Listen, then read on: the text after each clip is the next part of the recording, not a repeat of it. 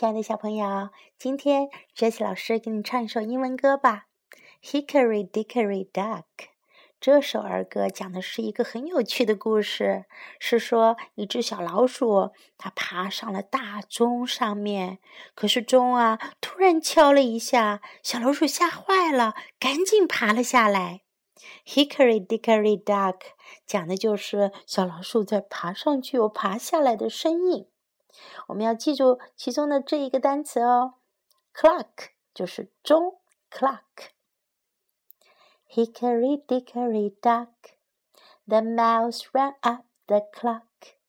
The clock struck one, the mouse ran down. Hickory dickory dock, hickory dickory dock.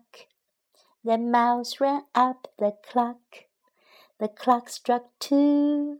The mouse said, Boo! Hickory dickory dock.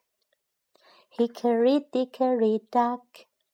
The mouse ran up the clock.